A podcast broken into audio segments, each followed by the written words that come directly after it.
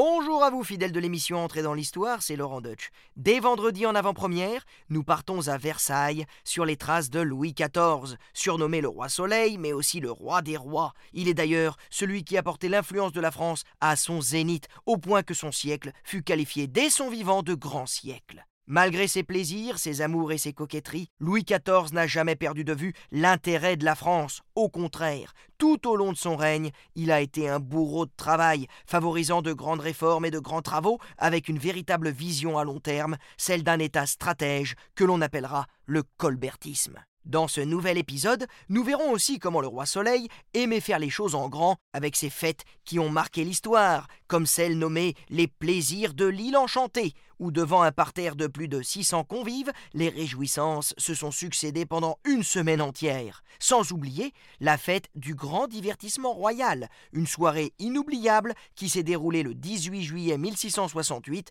avec Molière et Lully en tête d'affiche. Le spectacle était si éblouissant que l'historiographe André Félibien, témoin de l'événement, a écrit Lully a trouvé le secret de satisfaire et de charmer tout le monde, car jamais il n'y a rien eu de si beau ni de mieux inventé. Alors soyez au rendez-vous vendredi pour ce nouvel épisode d'entrée dans l'histoire sur l'application RTL et sur toutes nos plateformes partenaires.